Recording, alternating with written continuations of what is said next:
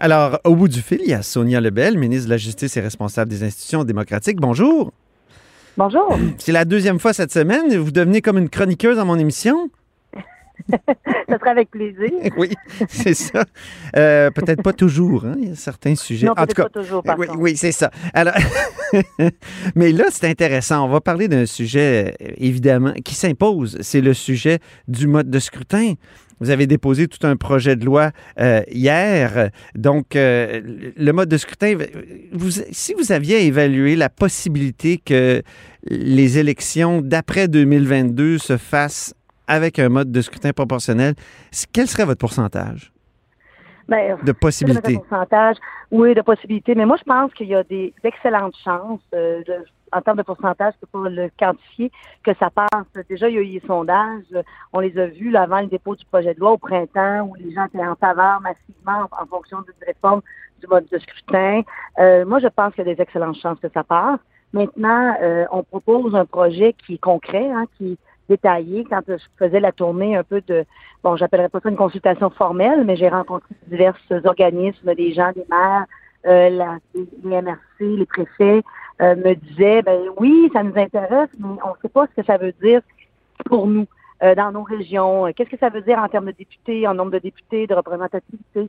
Donc, la grande inquiétude ou la grand, le grand questionnement était, c'est quoi au juste concrètement? comprend le principe d'un mode de scrutin mixte proportionnel avec compensation. Là.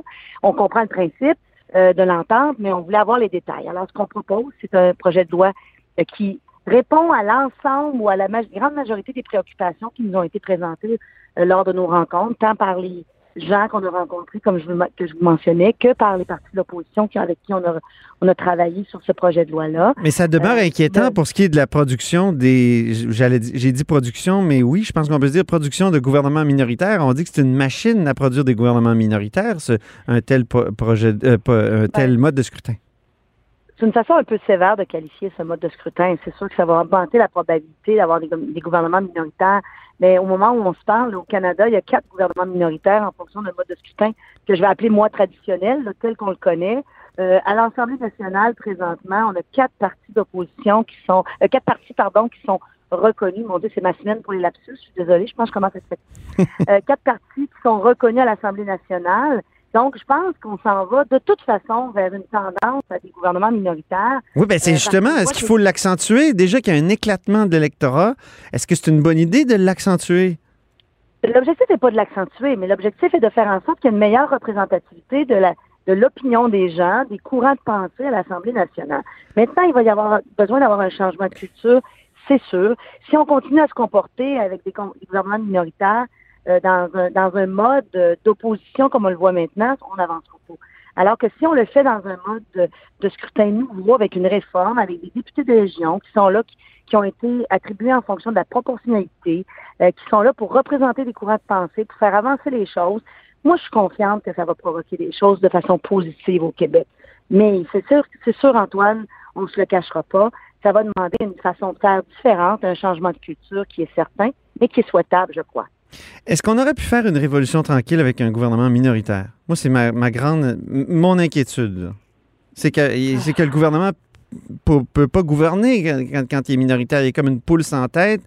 Bon, même si vous dites qu'il peut y avoir un changement de culture, mais en tout cas, j'en ai vu deux fonctionner. Moi, le gouvernement Charret 2008, 2007-2008, puis le gouvernement de Pauline Marois en 2012-2013, c'est vraiment pas des gouvernements qui sont préoccupés par le long terme, par exemple. Mais moi, je, trouve toujours difficile, Antoine, d'évaluer euh, des choses en fonction de le regard d'aujourd'hui avec quelque chose qui va être une nouvelle façon de faire.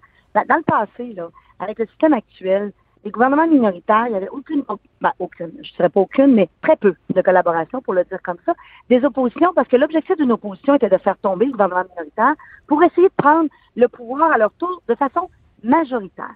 Maintenant, dans un, dans un mode de scrutin modifié tel qu'on le propose, vous avez tout à fait raison, pour pas se cacher que ça va augmenter la possibilité d'avoir des gouvernements minoritaires, mais ça va être ça la façon de faire maintenant, de travailler ensemble. Donc, il n'y aura plus cet aspect-là d'une opposition qui sera plus nécessairement une opposition comme on la connaît maintenant, mais qui va devoir devenir, sur certains enjeux, un partenaire, euh, un allié, euh, je dis pas sur tous les aspects, mais sur certains enjeux, et n'aura pas non plus cet espoir de faire tomber le gouvernement, de se comporter en opposition pure et de prendre le pouvoir de façon majoritaire à son tour, parce qu'on va être dans un vote de scrutin qui va lui donner les mêmes opportunités, mais aussi les mêmes obligations de travailler avec l'autre, de tendre la main.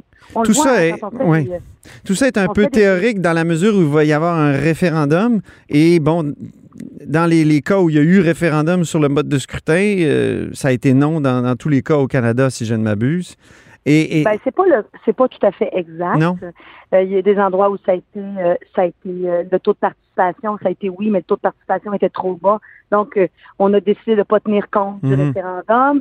Mais ça a été fait souvent, pas souvent, mais la majorité du temps, où il y a des endroits aussi où on avait le seuil à 60 d'adhésion pour l'option pour qu'elle passe. Donc, euh, il y avait des nuances et c'était toujours sur des principes et non pas sur un projet concret.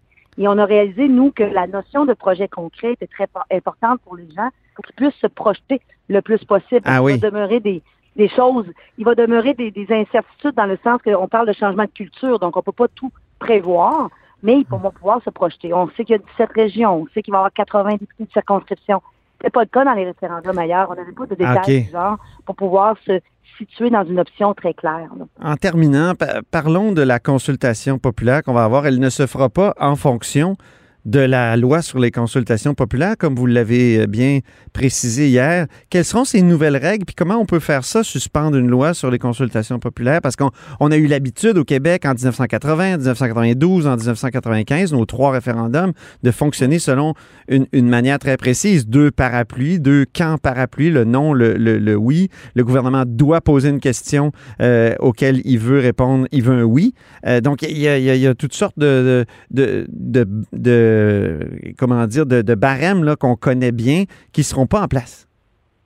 Non, mais il y a pas, on n'a pas l'intention présentement de ne pas les mettre en place comme tel. Présentement, on a fixé dans la loi actuelle la question qui pourra être débattue en consultation. il, y a eu, il y a eu des commentaires sur la, la teneur de la question, mais il fallait introduire la question dans le projet de loi pour bien démontrer que on, on allait dans cette voie-là. On a fixé le taux de participation qui est le même que celui dans la loi, la, loi référendaire et on a bien annoncé d'entrée de jeu que ces modalités-là devront être fixées par la consultation.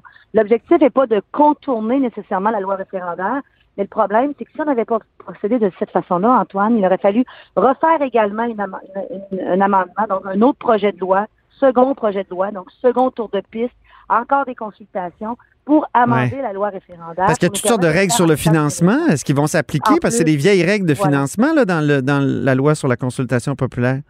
Oui. Donc, on a fait un choix de, de, le faire dans un, dans un seul instant, dans, une, dans un seul moment, pour pouvoir aussi euh, se concentrer sur le fait que ce référendum-là va avoir un objectif, celui de la réforme du mode de scrutin.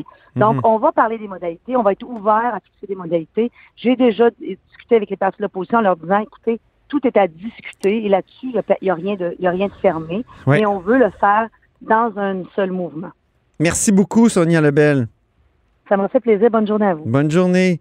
C'était Sonia Lebel, ministre de la Justice et responsable des institutions démocratiques. Vous êtes à l'écoute de là-haut sur la colline.